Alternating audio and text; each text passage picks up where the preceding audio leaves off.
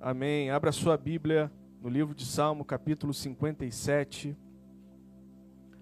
Boa noite também para os nossos amados irmãos que estão nos acompanhando pela internet. Deus abençoe a sua vida abundantemente. Tem visitante hoje?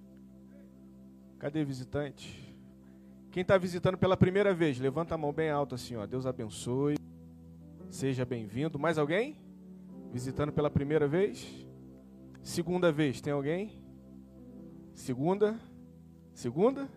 Deus abençoe. Seja bem-vinda. Terceira. Tem alguém visitando pela terceira vez? Lá atrás? É o Jefferson que levantou a mão? Ah, tá.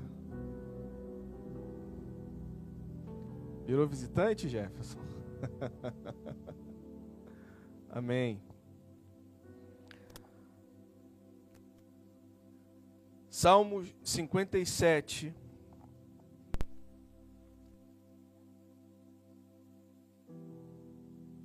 Eu quero ler apenas o versículo de número 1 com vocês, segundo.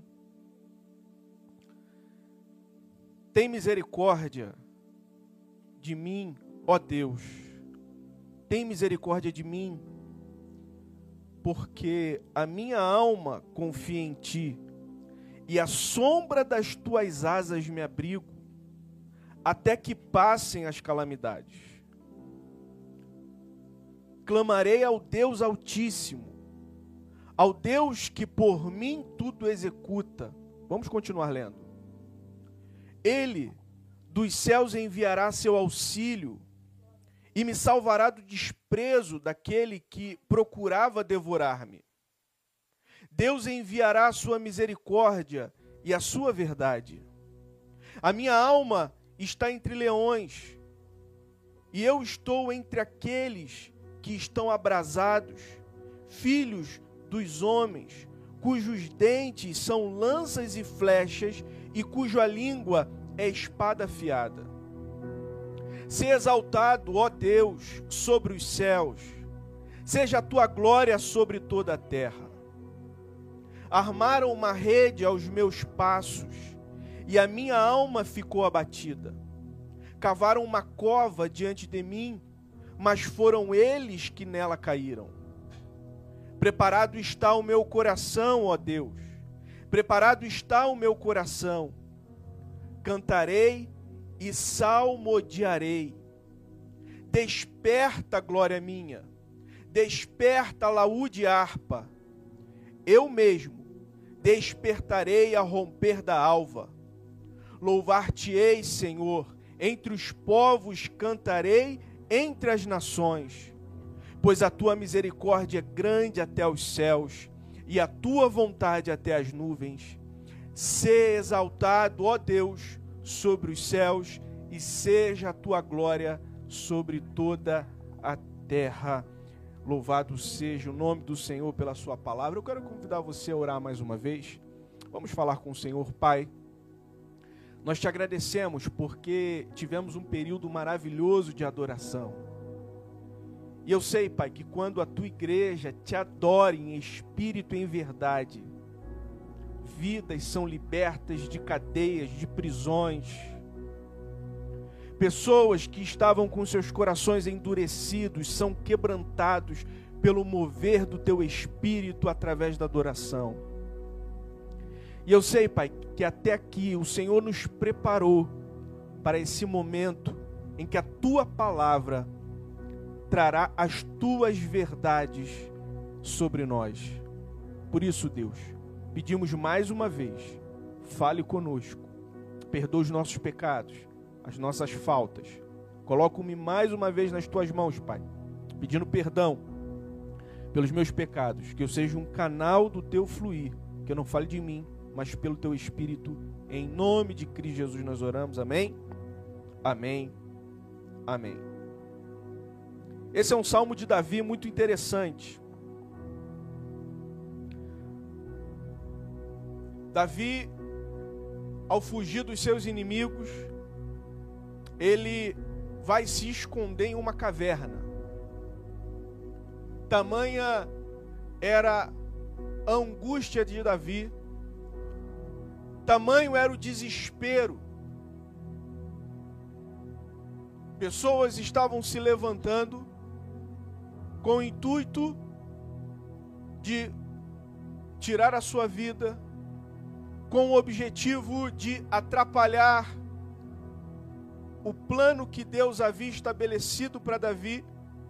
Davi, lembrando, ele havia sido ungido como o futuro rei de Israel.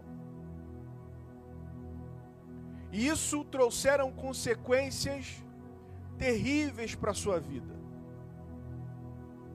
Davi era um homem que tinha um propósito.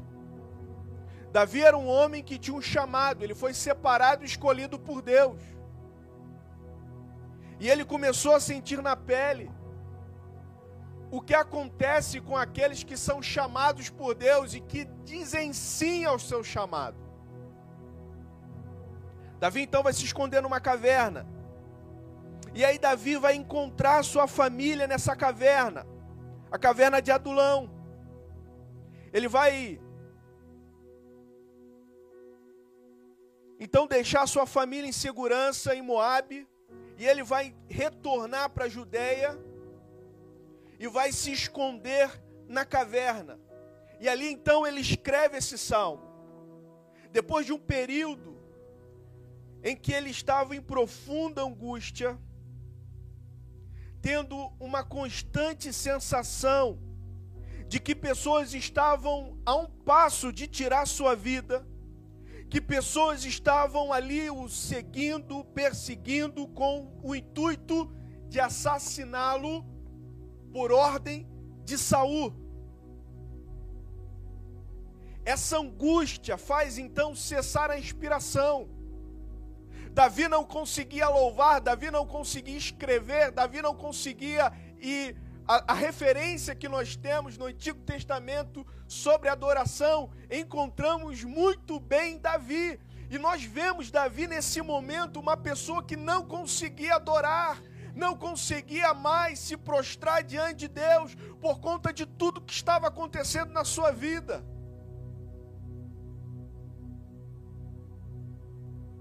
Querido, é importante você entender que você pode estar aqui hoje, você pode estar acompanhando a gente pela internet e você se encontra num momento como esse. Você não tem forças para adorar, você não tem forças para orar, você não consegue pegar a palavra de Deus e ler a palavra de Deus porque há uma avalanche de problemas sobre você, você se sente como se estivesse sufocado você não consegue respirar, você não tem forças para nada.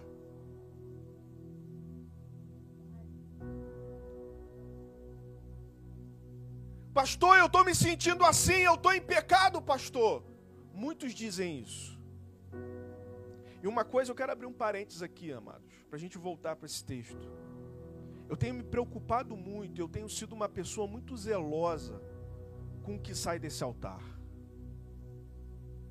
Porque eu sei que lá fora, dependendo do lugar que você entre, as pessoas vão dizer que os problemas que estão acontecendo com você são fruto do seu pecado, são fruto do seu afastamento de Deus.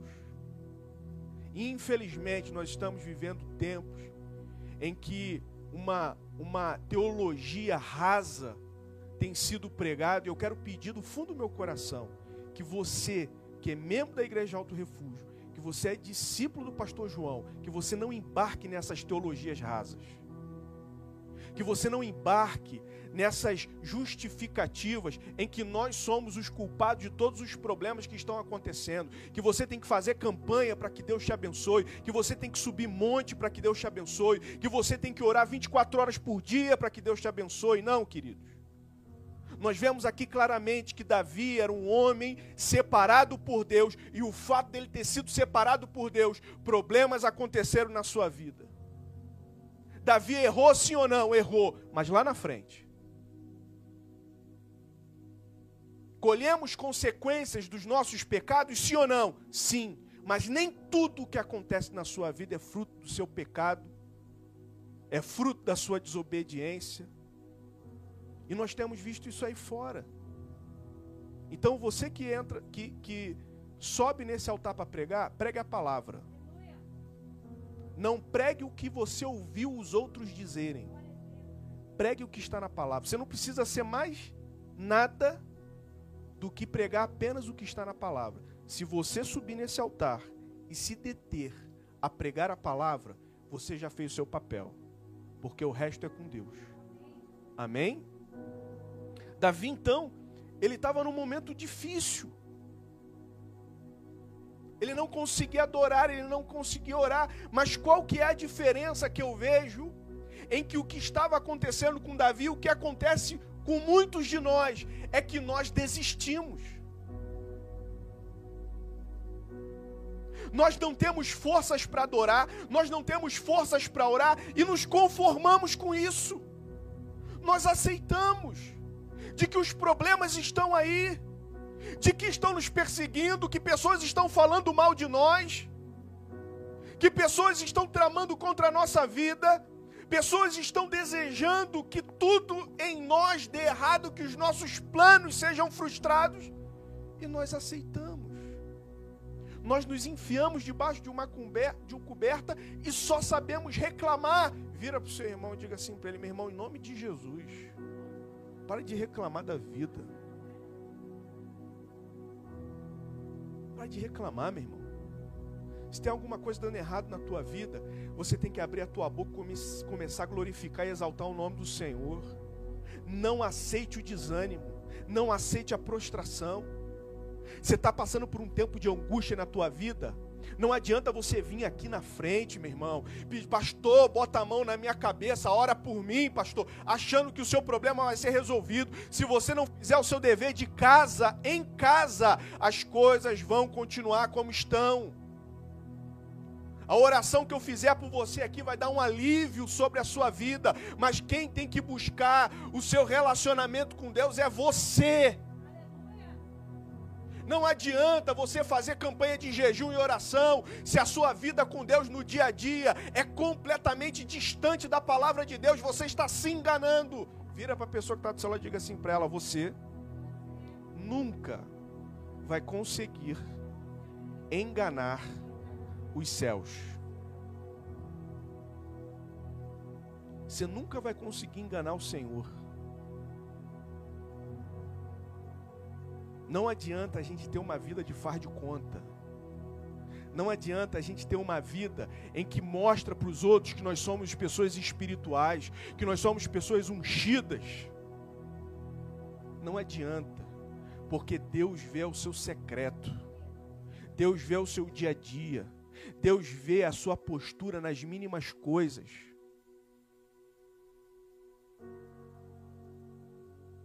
Davi ele passou por situações difíceis, sim ou não? Sim. Ele ficou angustiado, sim ou não? Sim. A, Davi estava com a sua alma completamente abatida.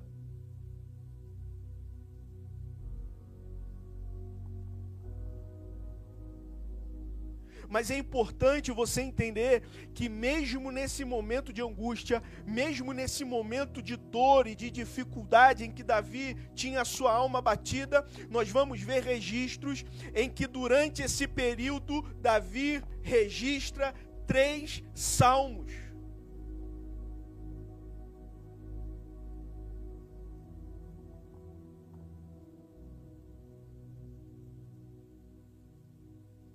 E aconteceu alguma coisa para que a sua alma fosse despertada novamente, para que ele pudesse adorar o Senhor.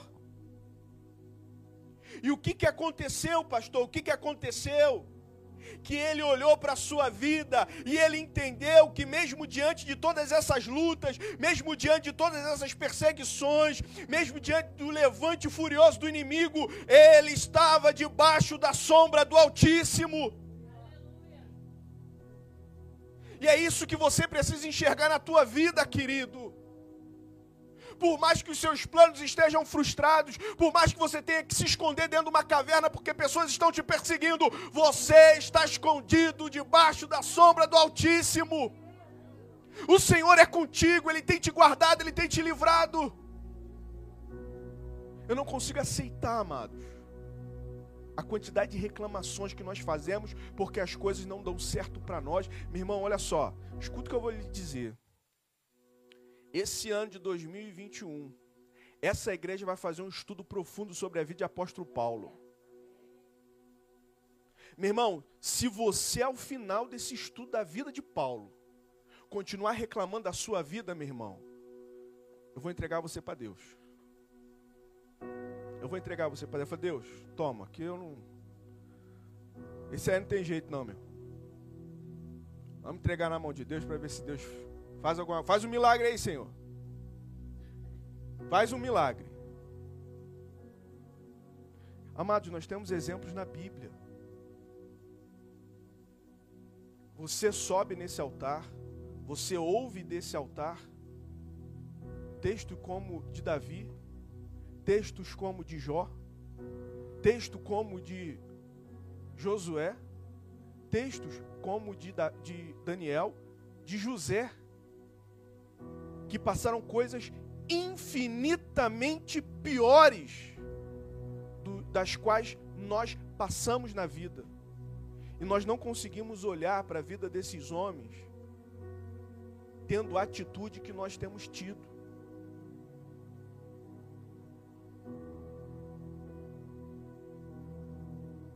Fechou-se uma porta de emprego. Pastor, eu não sei o que vai ser amanhã. Eu não sei o que, como que eu vou botar comida dentro da minha casa, meu irmão. Escuta o que eu vou lhe dizer, meu irmão. Você está debaixo da sombra do Altíssimo. Não é possível que um homem de Deus, uma mulher de Deus, vive, viva reclamando da vida porque as coisas não estão dando certo. Meu irmão, quem de nós aqui foi apedrejado em praça pública por professar Jesus Cristo como único Senhor e Salvador? Quem de nós aqui teve todos os seus bens confiscados?